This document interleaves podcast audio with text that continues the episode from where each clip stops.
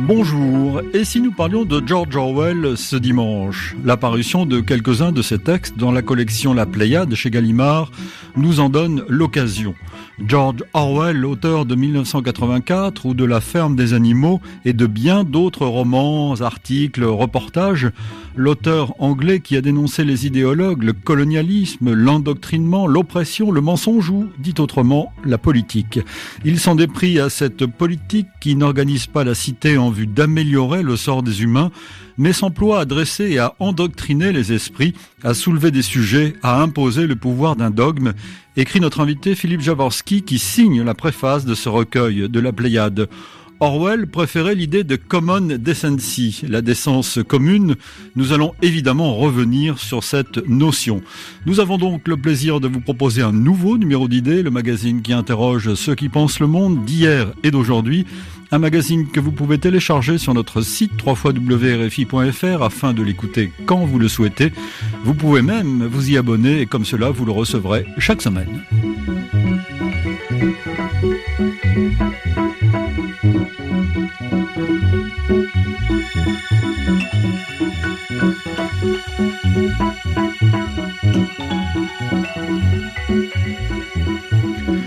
Bonjour Philippe Javorski. Bonjour. Merci d'être à ce micro. Nous sommes ravis de vous accueillir dans ce nouveau numéro d'idées. En 2016, nous avions parlé ensemble de Jack London. Je rappelle que vous êtes professeur émérite de littérature américaine à l'université euh, Paris Diderot et que vous êtes euh, l'auteur d'un ouvrage consacré à la fiction euh, de Melville, Le désert et l'empire, paru en 1986 éditeur des œuvres d'Herman Melville de Fitzgerald, aussi dans la bibliothèque de la, de la Pléiade. Et là, vous vous attaquez, entre guillemets, pardonnez-moi l'expression, à George Orwell, euh, qui est plus que jamais, il me semble, avec nous. J'ai l'impression que l'on en parle de plus en plus. C'est signe de quelque chose? Écoutez, on en parle beaucoup et déjà depuis un moment. Euh, en effet, c'est un auteur euh, extraordinairement populaire, traduit dans toutes les langues lu euh, à peu près partout, je crois, et que l'on cite presque tous les jours. Euh... Et en général, on met en exergue, en évidence, un livre, 1984. Voilà, on met en exergue 1984. Alors, euh, il y a dans vos remarques évidemment beaucoup de choses déjà euh, sur lesquelles on pourrait revenir. Par exemple, l'extraordinaire prestige de ce roman, qui est le dernier roman publié de George Orwell, 1984. Qui est publié un an avant sa mort, il me Qui a été publié, voilà, euh, un an avant sa mort, et dont euh, il faut dire peut-être déjà que euh, on a peut-être tort de réduire l'œuvre d'Orwell à ce seul roman. C'est un point d'aboutissement dans sa carrière d'écrivain. C'est son dernier roman. Je crois qu'il ne faudrait pas lire ce, ce, grand roman, ce roman puissant, euh, comme un livre qui apporte des réponses à toutes les questions que Orwell s'est posées. Orwell ne répond pas à tout dans 1984 et je crois qu'on gagnerait beaucoup à lire ou relire Orwell euh, dans un certain ordre chronologique et en tout cas à ne pas passer euh, sur toute la plus grande partie de sa production d'écrivain. Bien, nous, Philippe Jaworski, nous n'allons pas tomber dans ce piège et nous avons la chance, grâce à vous, grâce à cette édition de la Pléiade, la chance de d'avoir une vision, j'allais dire panoramique euh, de de l'œuvre de George Orwell. On va donc euh, prendre quelques repères euh, chronologiques parce que autant on connaît 1984 et on cite souvent George Orwell, autant on ne le connaît pas lui finalement. Écoutez, oui, euh, on le connaît mal, on le connaît d'autant plus mal, je pense, en France, que le, le, monde, la culture, l'histoire et la culture britannique euh, sont assez mal connus en France, il faut bien le dire. On a une perception en France beaucoup plus complète, beaucoup plus exacte de la culture et de la littérature américaine, nord-américaine, que euh, tout ce qui touche à la, à la Grande-Bretagne. Or, euh, l'une des perspectives que j'ai essayé de, de souligner dans cette édition, c'est le caractère anglais, c'est l'anglicité de George Orwell. La première chose qu'il faut dire, c'est que c'est un écrivain anglais. Ses racines... Euh, Né en 1903, il faut préciser. Absolument ses racines intellectuelles, politiques, culturelles, elles sont à chercher dans l'histoire anglaise. Et euh, j'ai tendance à le définir. Il me semble que c'est peut-être la la manière la moins infidèle de le, de le saisir. J'ai tendance à le définir comme un grand pamphlétaire.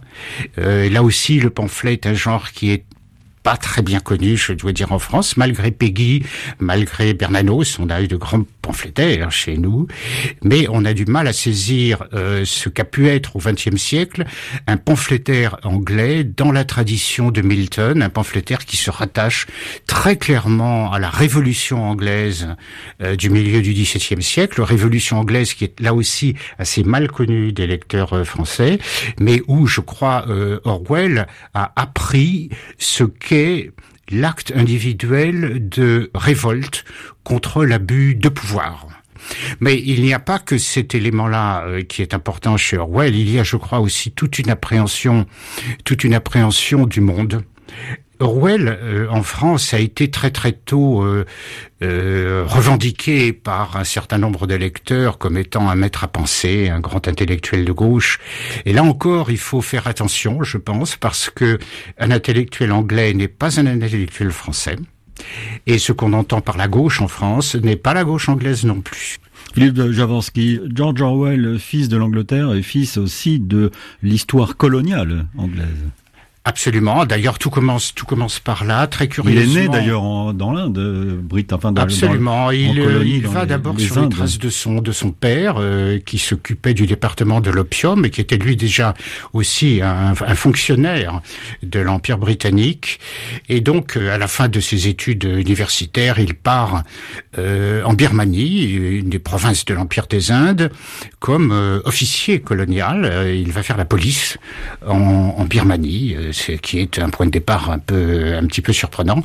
Euh, mais alors, il va y rester cinq ans, mais c'est le point de départ d'une expérience euh, extrêmement forte, puisque il va découvrir la complexité et les horreurs euh, de ce qu'il appelle le système, le système impérialiste. Entendons le système colonial. Hein, il faut, quand il parle d'impérialisme, c'est de colonialisme qu'il s'agit, dont il est lui-même complice agent et dont il va vivre très très mal euh, les lâchetés, les compromissions. Et il va quitter la Birmanie avec un sentiment de culpabilité euh, extraordinaire qui va l'amener à rejoindre en quelque sorte le camp des victimes, euh, le camp des exclus, le camp des marginaux, de tous ceux qu'il a vus écrasés en Birmanie par un système euh, d'oppression qui se voulait euh, civilisateur euh, et dont il a été non seulement le témoin, mais comme je le disais, le complice très malheureux. Oui, parce qu'il faut préciser, Philippe Javorski, qu'il était policier, il était d'entrée dans la police. Il était policier, justement, il était policier, il était gardien de l'ordre. C'était une incarnation de l'ordre impérial. C'est ça le point de départ. Alors évidemment, on ne comprend pas grand-chose à toute son évolution, à ses prises de conscience successives, si l'on ne revient pas à ce point de départ euh, qui euh, est celui d'un serviteur zélé, malheureux, déchiré, euh, qui se sent en permanence coupable d'avoir à appliquer la loi et l'ordre de, de l'Empire. Alors, il va écrire dans les années 30 un livre qui va être publié en 1934 qui s'intitule En Birmanie. Et là, c'est un roman. On le trouve d'ailleurs dans ce numéro de la, la Pléiade. Et c'est un roman, mais c'est un reportage aussi. C'est un roman. Alors un pamphlet aussi. Tout à fait. C'est son premier roman publié. Euh, il a raconté qu'il en avait écrit un, peut-être deux, quand il était à Paris, puisqu'il s'est exilé euh, après son retour en Angleterre. Il s'est exilé à, Paris pour écrire, pour être loin de, toutes les turbulences. Euh, c'est son premier roman publié. je crois que c'est un très beau roman. C'est un roman qui se lit encore aujourd'hui très très bien, dans lequel il va mettre en scène euh, son expérience birmane et dont le héros euh, évidemment, lui ressemble beaucoup. Euh, il lui ressemble beaucoup parce que non pas parce que c'est pas un policier. Son personnage principal euh, travaille dans une entreprise euh, de, de, bois, comme beaucoup de personnages du roman. Euh, on, on, abat des arbres, on débite le bois, mais il se sent très mal à l'aise dans sa situation et il prend peu à peu conscience de sa situation de compromission avec avec l'empire. Et dans ce, roman, Philippe Javorski, dont on va écouter un extrait dans un instant, grâce à une lecture de Joe Farmer, dans ce roman, il inverse les rôles, c'est-à-dire que le colonisé euh, devient le défenseur euh, de l'Empire, et le colonisateur, en l'occurrence le héros dont vous venez de parler, lui, c'est, est très critique. Et je vous propose d'écouter cet extrait qui est très éclairant à ce sujet.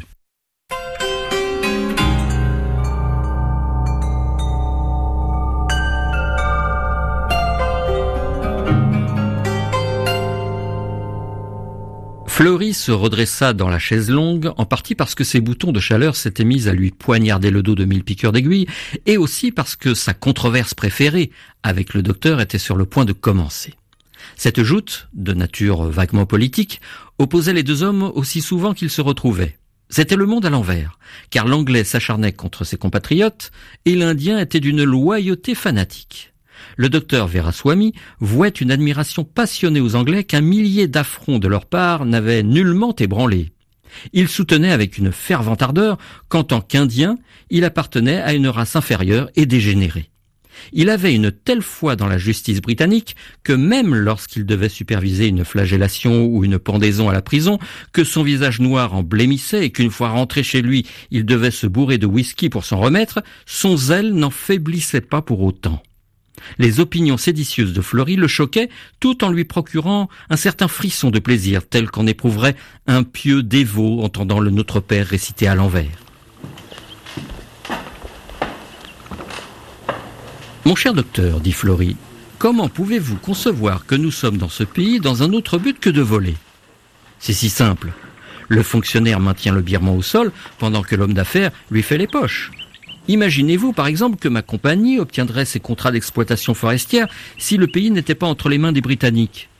Et qu'il n'en est pas de même pour les autres marchands de bois, les compagnies pétrolières ou ceux qui exploitent les mines, les planteurs et les négociants Comment le cartel du riz pourrait-il continuer à plumer le malheureux paysan s'il n'avait pas le gouvernement derrière lui? L'Empire britannique est simplement un stratagème qui permet d'accorder les monopoles du commerce aux Anglais, ou plutôt à des cliques de juifs et d'Écossais. Mon ami, c'est navrant de vous entendre parler ainsi. Vraiment navrant. Vous dites que vous êtes ici pour faire du commerce Évidemment. Comment les Birmans pourraient-ils se débrouiller s'ils étaient livrés à eux-mêmes?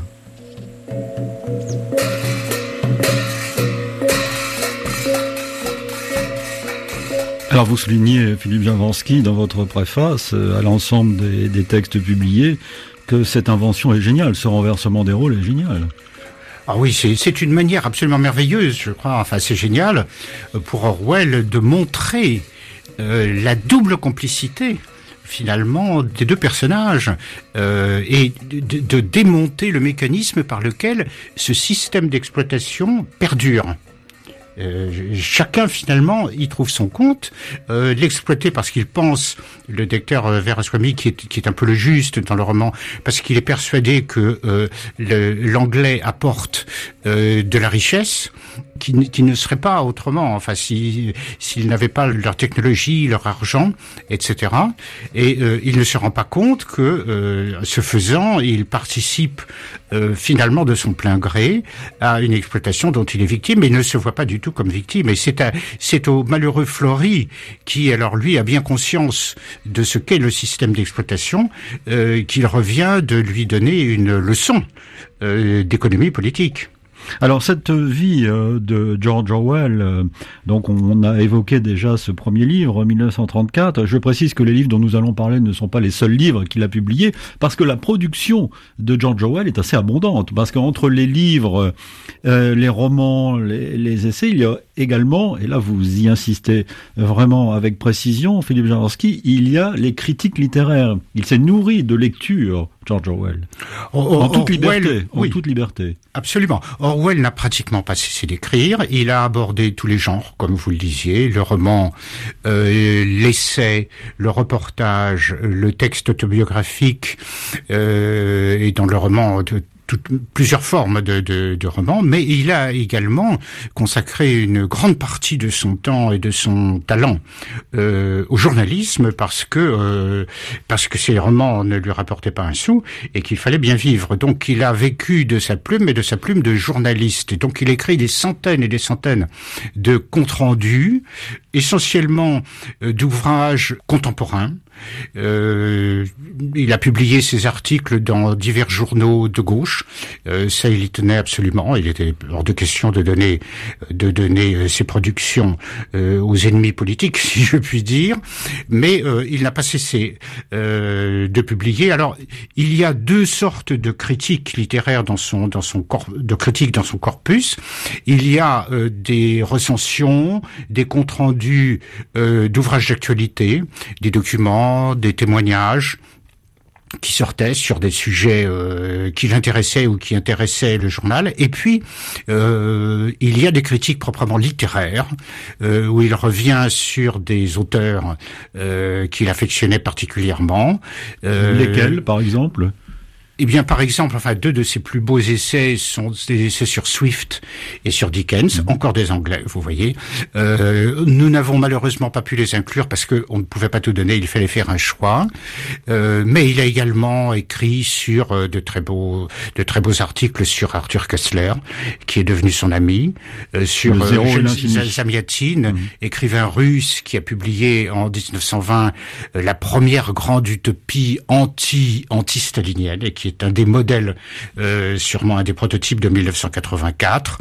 Et il a écrit sur Wells, sur Kipling, toujours des Anglais, sur George Gissing, un écrivain victorien complètement inconnu en France, euh, qui était un peu l'équivalent du Zola, de notre Zola.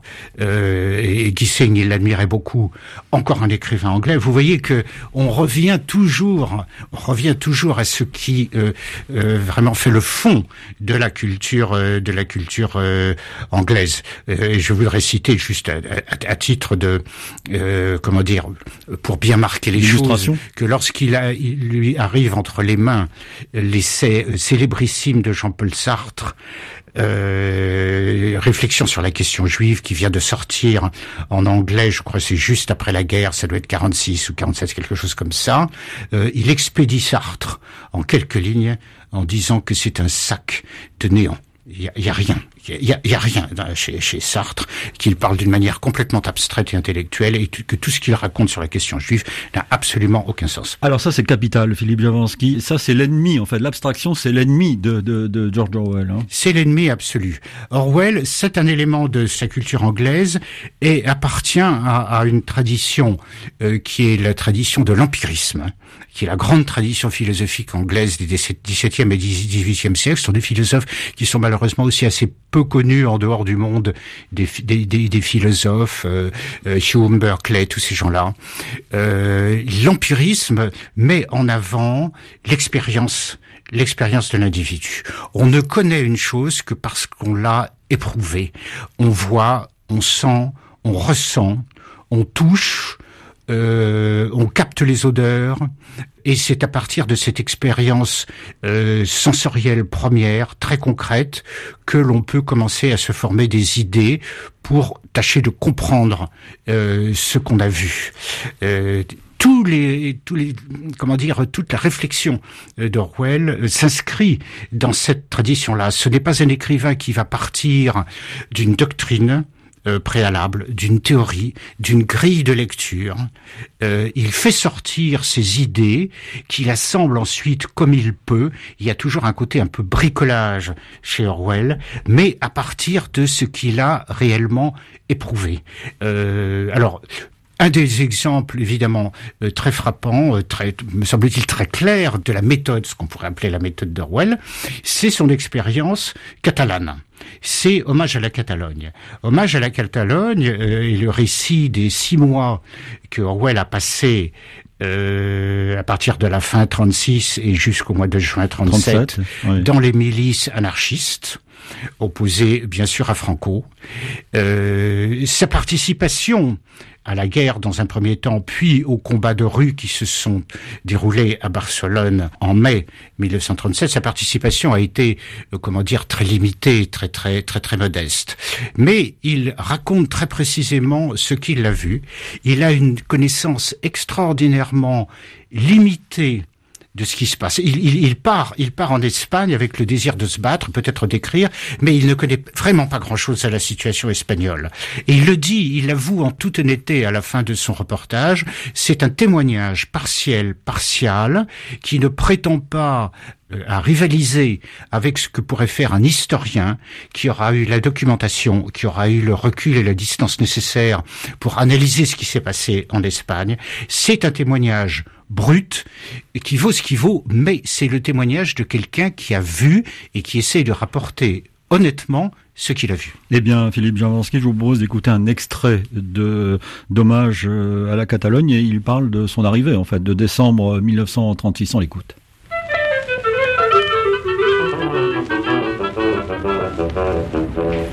On était en décembre 1936, il y a de cela moins de sept mois au moment où j'écris, mais c'est pourtant une époque déjà évanouie dans les lointains.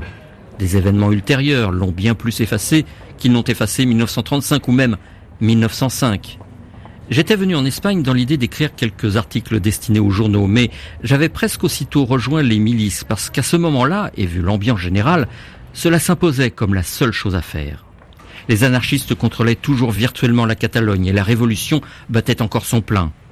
Quiconque se trouvait là depuis le début devait penser, même en décembre ou en janvier, que la phase révolutionnaire s'achevait. Mais si l'on arrivait droit d'Angleterre, Barcelone présentait un spectacle saisissant, stupéfiant.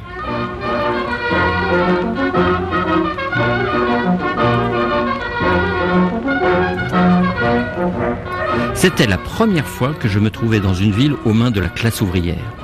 Presque tous les immeubles de quelque importance avaient été occupés par les ouvriers et arboraient des drapeaux rouges, ou les drapeaux rouges et noirs des anarchistes.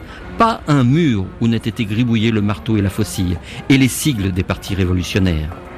De presque toutes les églises, il ne restait que les murs. Leurs icônes avaient été brûlées. Ça et là, des groupes d'ouvriers détruisaient systématiquement les églises. Sur tous les magasins, tous les cafés, il était inscrit que l'endroit avait été collectivisé. Même les cireurs l'avaient été, et leurs boîtes peintes en rouge et noir. Garçons de café et vendeurs, vous regardez droit dans les yeux et vous traitez en égaux.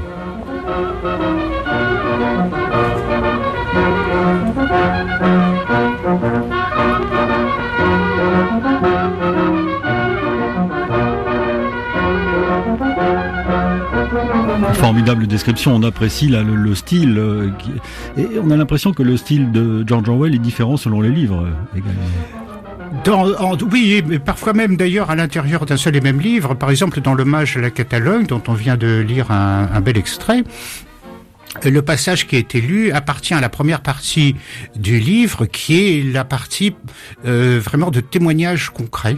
Il raconte très précisément ce qu'il voit, euh, avec l'idée que bon bah euh, il, il apporte un document euh, c'est du vrai, c'est du vécu.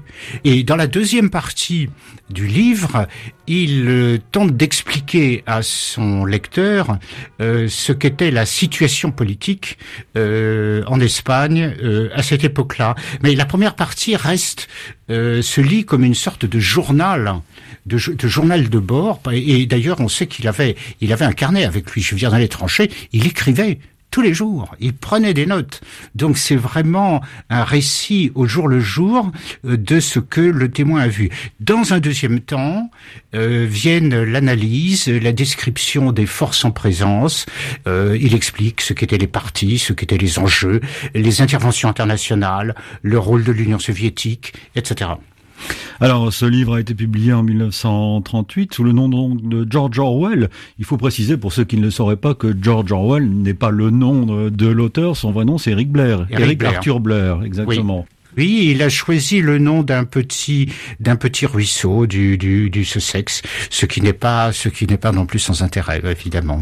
Philippe Javorski, il nous faut parler aussi de, de toute son œuvre autour de la dèche comme on dit familièrement, du vagabondage, de la pauvreté, parce que vous publiez, euh, par exemple, dans la Dèche à Paris et, Londres, un livre publié en 1933. Là aussi, c'est un formidable, c'est un récit romancé, mais c'est un reportage extraordinaire, notamment sur le milieu des hôtels à Paris, euh, sur Paris des années euh, de ces années-là, euh, du côté de la place Vendôme, quelque chose des hôtels de luxe. Et là, il est vraiment, c'est une immersion, dirait-on aujourd'hui. C'est une immersion, tout à fait. Alors le, il y a, il y a deux parties dans le dans le dans le volume. Il y a le volet parisien où il raconte euh, les, ce, qu'ont été ses conditions d'existence. D'ailleurs, il euh, restitue très bien, vraiment, surtout au début du livre, l'ambiance de Paris de cette époque-là dans son quartier. Hein. Et il est jamais aussi aussi bon. Enfin, on, peut, on peut, mais c'est un véritable régal. ce livre est une est une merveille à mettre aux côtés, sûrement de très très beaux textes de, de Henri Miller aussi sur le sur le Paris de ces années-là. Il y a une un sens du un sens de l'observation, du détail, du détail révélateur. Euh, il y a quelque chose de, l'ambiance. On, retrouve là peut-être, euh, on n'en a pas beaucoup parlé, je crois, mais cette, cette espèce de goût précis, dickensien du, du, du, des détails, ce, ce, côté très graphique, très précis, très concret. Philippe Zaranski, permettez-moi de, de, de, de, lire le tout début de, de la Dèche euh, à Paris et, et Londres. Rue du Coq d'Or, Paris, 7 heures du matin. Une succession de cris furieux et étranglés montant de la rue Madame Mons, qui tient le petit hôtel en face du mien, s'est avancée sur le trottoir pour s'adresser à une pensionnaire du troisième étage. Ses pieds nus sont enfoncés dans des sabots et ses cheveux gris lui pendouillent le long du visage. Madame Moncle. Sacré salope, combien de fois je t'ai dit de ne pas écraser les punaises sur la tapisserie? Tu te crois chez toi, ici, hein? Tu peux pas te les balancer par la fenêtre comme tout le monde, espèce de traînée? Et la femme du troisième étage lui répond Va donc, et vieille vache ça, c'est Orwell aussi. Absolument, oui, oui, absolument.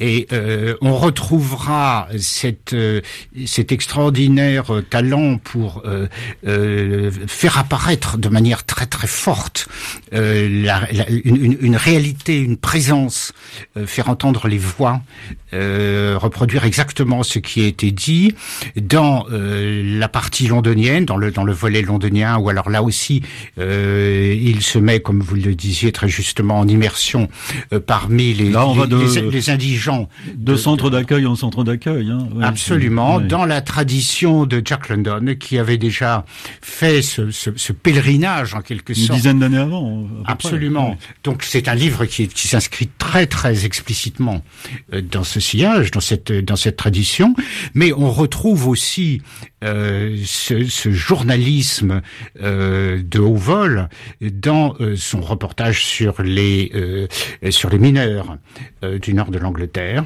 et il y a là indéniablement un goût très profond d'Orwell pour le contact avec euh, la réalité sous toutes ses formes et une extraordinaire capacité à, à rendre euh, ce qu'il ce qu'il a vu. Et tout ça nous ramène justement à ce goût du à ce goût du concret de la de, de la réalité.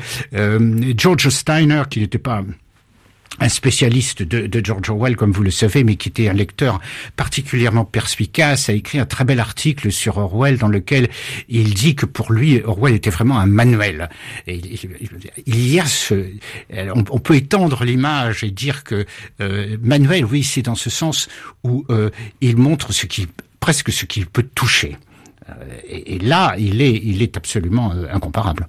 Alors il y a un livre euh, qui a un titre toujours un petit peu difficile à retenir, il s'intitule Et vive la Spidistra, qui est une réflexion elle assez étrange sur l'argent, sur le sur le, le, manque d'argent et sur la dèche aussi. L'argent est au cœur aussi. Enfin, c'est la pauvreté, la privation est aussi au cœur de son œuvre. Lui, l'homme de gauche, donc. Oui, euh, l'argent, euh, absolument, c'est un thème euh, récurrent à partir du moment où Orwell pénètre dans cet univers de la pauvreté, de la grande pauvreté, de la de l'indigence et de la et de la misère. Dans euh, Vive l'Espidistra, Orwell dénonce euh, le règne de la de l'argent, le, règne le règne de l'argent. Euh, c'est l'histoire d'un poète qui pense pouvoir vivre en dehors du monde de l'argent, Gordon Comstock vivre d'amour et d'eau fraîche, euh, et puis qui s'aperçoit que c'est pas c'est pas possible. Il faut à un certain moment euh, mettre le nez euh, hors de hors de chez soi. Et je dirais que d'une certaine façon, ce passage, ce passage d'un univers euh, où l'on travaille dans son coin sans songer au monde extérieur ou en pensant que le monde extérieur n'a aucune espèce d'importance, euh, ce passage de ce de ce huis clos d'un de, de, monde protégé à un, un, un contact dans le cas de la euh, un contact forcé, contraint avec le monde extérieur, cette rencontre avec le monde extérieur, c'est la chute dans la politique. C'est très précisément là qu'on rentre dans la politique. On peut oublier la politique en restant chez soi, ou bien, comme disait Orwell à propos de Henry Miller, en restant dans le ventre de la baleine, bien au chaud, bien protégé par des couches et des couches de lard de baleine, mais dès qu'on ouvre la fenêtre, qu'on essaye de mettre le nez dehors, on est happé par la politique, qu'on le veuille ou non, et là, les problèmes commencent. Alors c'est là qu'il faut évoqué euh, dans cette deuxième partie de l'émission La ferme des animaux en 1984. Nous y venons. Je voulais aussi montrer ce que vous faites formidablement bien dans ce recueil de la Pléiade, que euh, l'œuvre d'Orwell est multiforme, multifacette. Hein. Donc il nous faut parler maintenant de, de la ferme des animaux. À quel moment on s'aperçoit d'ailleurs que la, ferme des animaux publiée en 1945, 1984 euh, publiée en 1949, ce sont des, des, des œuvres de la fin de sa vie, comme si ces œuvres résumaient en quelque sorte, reprenaient toute son expérience. Tout à fait. Alors, je, je pense, mais c'est une hypothèse si vous voulez, je pense que Orwell, euh, qui n'a jamais eu beaucoup de chance avec le roman, euh, lui-même d'ailleurs euh, disait qu'il n'était peut-être pas fondamentalement un romancier. Je parle de romancier, non pas d'écrivain, mais de romancier. Il était exigeant avec lui-même. Il hein. était très très exigeant. Il a dit à plusieurs reprises, ou pratiquement pour chacun de ses romans publiés, j'ai bousillé mon roman, je, je traduis très très très très exactement, j'ai bousillé le roman, j'avais une idée magnifique, mais je crois que j'ai complètement raté. Alors, évidemment, il avait une tendance marquée à l'auto-dépréciation. Il était un peu, un petit peu masochiste, mais euh, je crois qu'il a eu du mal avec le, avec le roman. C'était un romancier et euh, un peu contrarié, si vous voulez, entravé. Et je pense qu'il n'a jamais vraiment renoncé à l'idée, quand même, d'essayer de fabriquer un roman qui lui donne entièrement satisfaction. Alors, il revient roman par un biais qui, alors là, va très bien lui réussir, par une forme qui va merveilleusement bien lui, lui réussir. C'est la forme des animaux, c'est-à-dire qu'il sous-titre, euh, qu'il appelle un conte de fées, qui est une allégorie du dévoiement de l'idéal euh, révolutionnaire euh, russe, du, communisme initial, avec prise du, la prise du pouvoir euh, par, euh, par, euh, par Staline et l'établissement d'une dictature absolument effroyable. Alors il transpose toute l'histoire de la Russie révolutionnaire puis de l'Union soviétique stalinienne dans une ferme anglaise, là encore l'Angleterre, c'est de la campagne anglaise, impossible de s'y tromper, et euh, il prend des animaux qui vont incarner euh, tous les personnages typés, tous les personnages importants, le parti, le peuple. Notamment les cochons qui prennent le pouvoir, et notamment parmi eux un certain Napoléon. Écoutons un extrait de La ferme des animaux, toujours lu par Joe Farmer. Napoléon envoya chercher des pots de peinture noires et blanches et conduisit les animaux jusqu'au portail aux cinq barres qui donnait sur la grande route. Puis, Boule de Neige, le plus doué pour l'écriture, prit un pinceau entre les deux onglons de son pied, recouvrit de peinture l'inscription Ferme du manoir, qu'on lisait sur la barre supérieure, et écrivit à la place Ferme des animaux. Tel serait désormais le nom de la ferme, après quoi tout le monde regagna les communs. Boule de Neige et Napoléon firent chercher une échelle qu'on appliqua contre le mur du fond de la grange. Ils expliquèrent que leurs trois mois d'études leur avaient permis de réduire les principes de l'animalisme à sept commandements. Non sans mal, car il n'est pas facile pour un cochon de se tenir en équilibre sur une échelle, Boule de Neige escalada les barreaux et se mit au travail, tandis que Beau Parleur, quelques degrés plus bas, lui tendait le pot de peinture. Les commandements furent tracés sur le mur goudronné en grandes lettres blanches que l'on pouvait lire à 30 mètres de distance. Il disait ceci. 1. Tout ce qui marche sur deux pieds est un ennemi. 2. Tout ce qui marche sur quatre pattes ou possède des ailes est un ami. 3. Nul animal ne portera de vêtements. 4. Nul animal ne dormira dans un lit. 5. Nul animal ne boira d'alcool. 6. Nul animal ne tuera un autre animal. 7. Tous les animaux sont égaux. C'était très proprement écrit et l'orthographe était impeccable du premier au dernier mot, si ce n'est que ennemi avait perdu un N et que l'un des S s'était formé dans le mauvais sens. Boule de Neige lut les préceptes à haute voix à l'intention des autres, tous les animaux exprimèrent leur complet accord d'un signe de tête, et les plus intelligents se mirent aussitôt à apprendre les commandements par cœur.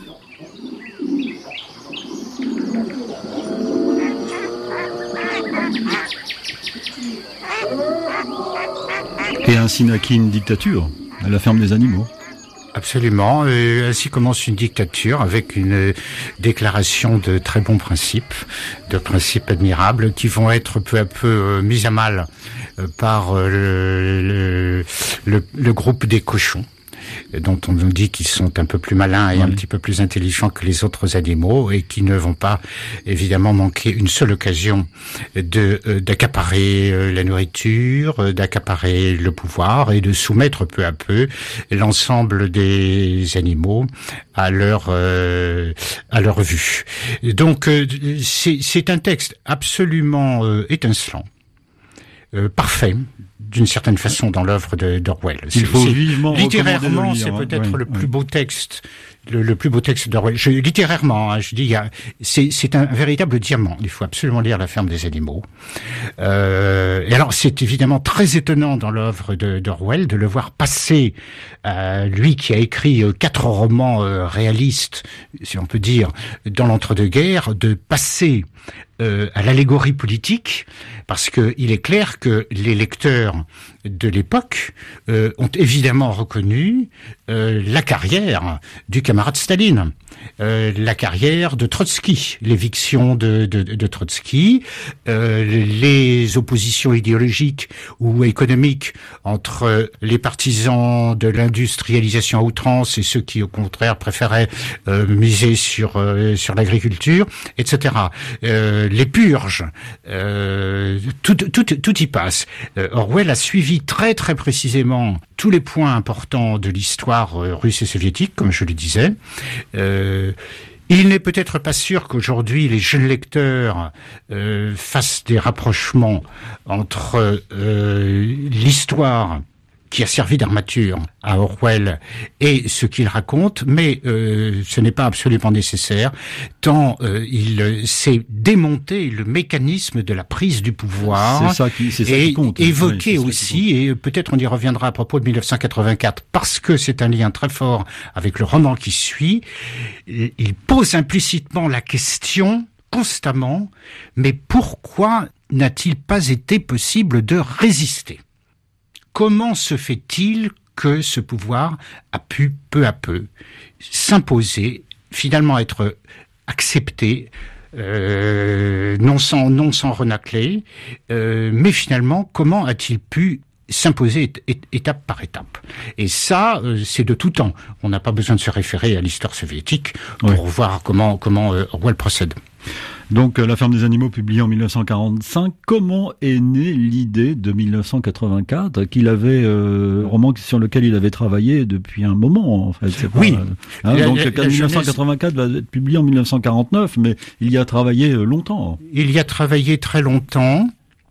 Euh, vous savez, le, le, roman a été longtemps. Il avait un, un, titre de travail qui était le dernier homme en, en Europe. The Last Man in Europe. C'était son titre de travail avant de trouver 1984, euh, qui d'ailleurs s'est appelé d'abord 1982 et ensuite 1983 parce qu'à mesure qu'il avançait, qu'il voyait qu'il traînait, il, repoussait, il repoussait. Finalement, c'est tombé sur 1984. Euh, comment est née euh, l'idée euh, précisément, il est difficile de le dire, mais on peut quand même remarquer que, euh, ayant été, je pense, très satisfait de euh, La ferme des animaux, qui par ailleurs a connu tout de suite un grand succès. Ce qui n'a pas été le cas de tous ses livres. Public, c'était le premier roman à lui rapporter quand même un petit peu d'argent, un petit peu de droits d'auteur. au fond, 1984 s'enchaîne très logiquement à la ferme des animaux. La ferme des animaux montre la prise du pouvoir par un dictateur et 1984, la manière dont le parti unique du dictateur euh, établit son pouvoir, son emprise et euh, fait fonctionner un régime de terreur. Euh, la ferme des animaux s'arrête juste au moment, au fond, où 1984 commence. Et il y a un peu de drôlerie dans, la ferme des animaux. On sourit euh, parfois, mais 1984, pas du tout. On entre dans un univers glaçant et je vous propose d'écouter un, un extrait, et ça sera le dernier de cette émission, de 1984, lu par Joe Farmer. Dehors, même de l'autre côté de la fenêtre fermée, le monde paraissait froid.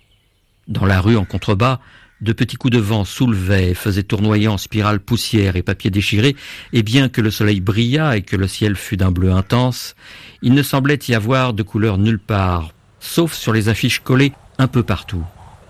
Le visage à la moustache noire dominait de son regard tous les coins de rue d'importance stratégique. Il y en avait un sur la façade d'immeuble qu'il avait devant lui. Le grand frère vous surveille, disait la légende, et les pupilles sombres pénétraient en effet au fond de celle de Winston. Au niveau de la rue, une autre affiche, dont un angle était déchiré, battait capricieusement au vent, couvrant et découvrant alternativement un mot unique, Sokang. Au loin, un hélicoptère se faufila entre les toits, plana un instant comme une mouche bleue, et repartit vigoureusement en dessinant une courbe. C'était une patrouille de police qui furetait aux fenêtres. Mais les patrouilles n'avaient pas d'importance. Seule comptait la police de la pensée.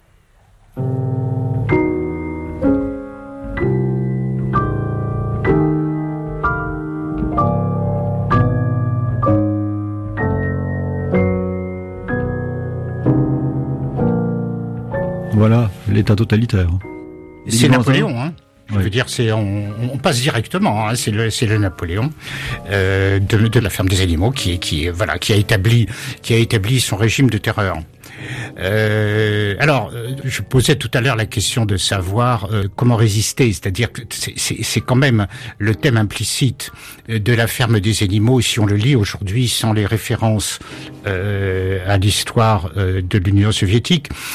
Ce qui me paraît vraiment essentiel dans 1984 aujourd'hui. Alors j'ai une, une, lecture qui pourra surprendre certains. Je pense que tout dans Orwell, dans ses écrits, dans sa pensée, dans sa manière de s'adresser au lecteur, nous invite à lire et à le relire aujourd'hui et à mettre à distance les lectures que je trouve un peu archaïques du roman, qui ont pu être celles des lecteurs contemporains de la publication. En 1950 et dans les années qui ont suivi, je le rappelle, on était en pleine guerre froide, on est en, pleine guerre des idéologies, et la guerre des idéologies, communisme, capitalisme, etc., ensuite l'apparition du tiers-mondisme, tout ça, ça a considérablement changé. Nous n'en mmh, sommes plus là. 70 ans se sont écoulés et il me semble que Orwell nous invite à lire son roman ou à relire son roman avec les yeux de lecteur d'aujourd'hui et à laisser tomber, à le mettre à distance, euh, une vision du roman qui a été celle des lecteurs de l'époque, mais qui peut ne pas être celle des lecteurs d'aujourd'hui. Mais reste, reste cet univers euh, totalitaire, euh, cette solitude des individus pris dans, un, dans la nasse et dans la masse, ce, ce, ce Winston qui essaie de vivre, d'avoir de, une histoire d'amour, face à ce O'Brien qui est le représentant en fait du pouvoir en place. Ça, c'est toujours d'actualité. Cette police de la pensée, évidemment, a pris une autre forme, mais euh, vous le dites très bien, Philippe Jaworski, il y a un aspect contemporain aussi dans il y a bien sûr un aspect, il y a un aspect contemporain.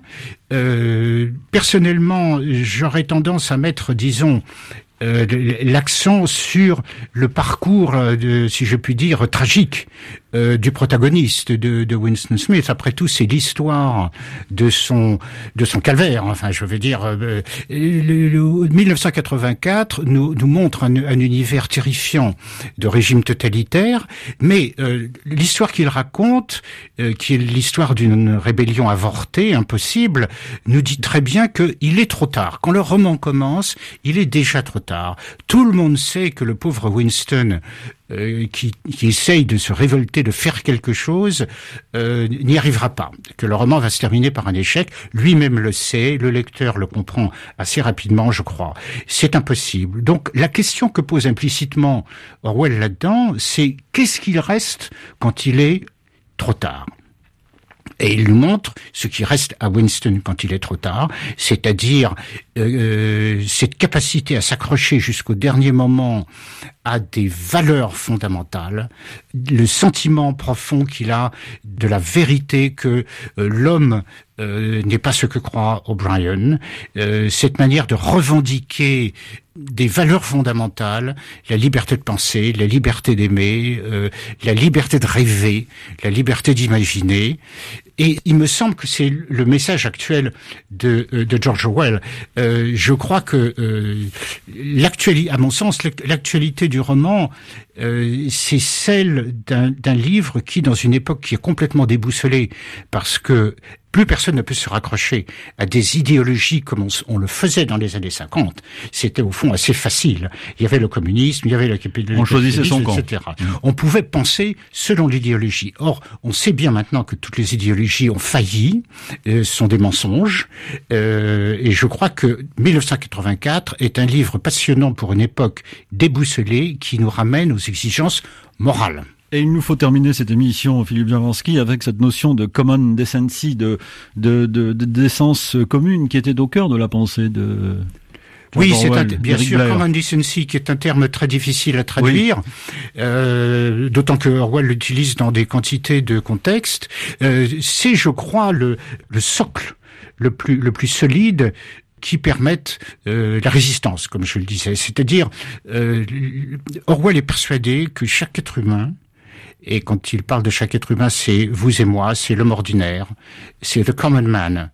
Euh, chaque être humain possède une capacité euh, de perception en lui-même de ce qu'il est capable de supporter, de ne pas supporter, de ce à quoi il n'accepte pas que l'on touche dans ses croyances et dans ses valeurs fondamentales.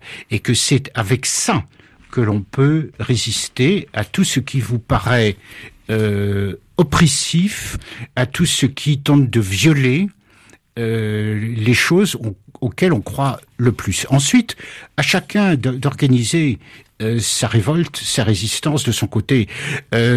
Orwell, de son côté, prend position, je veux dire, tous ces textes sur l'écrivain, nous en donnons un certain nombre d'essais dans le volume sur les, résistances, les capacités de résistance de l'écrivain. Euh, quand Orwell parle de l'écrivain, il parle de nous, c'est-à-dire il parle de ce que lui essaye de faire en tant qu'écrivain, mais c'est une invitation qu'il fait à chaque lecteur, quel qu'il soit, ouvrier, cadre, tout ce que vous voulez, d'essayer d'organiser à sa manière à partir de ce qu'il considère euh, comme étant le plus fondamental. Et ça, c'est le sens de Decency. Nous avons dit-il, en chacun de nous euh, cette capacité de revenir à nos fondamentaux, et nos fondamentaux sont moraux. C'est de l'ordre de la morale. C'est un appel à la retour, un, retour aux valeurs morales fondamentales en un temps où les idéologies politiques euh, ne peuvent plus nous servir. Merci Philippe Javanski. Il faut donc lire George Orwell aujourd'hui plus que jamais, euh, notamment dans cette édition de la Pléiade où on trouve dans la Dèche à Paris et à Londres, en Birmanie, hommage à la Catalogne, la ferme des animaux et les textes dont nous avons parlé, mais aussi euh, un certain nombre donc d'essais et de, croquis euh, qui montrent la, la pensée de George Orwell. Merci infiniment Philippe Javanski. Merci à vous. Idée réalisée évidemment par Vanessa Rovensky. Retrouvez podcasté ce magazine sur le site de la radio 3 fois www.rfi.fr afin de l'écouter en balado-diffusion. Vous pouvez en outre vous y abonner. Nous vous donnons rendez-vous samedi pour une semaine d'actualité et dimanche pour de nouvelles idées. Dans un instant, un point sur l'actualité du monde sur RFI.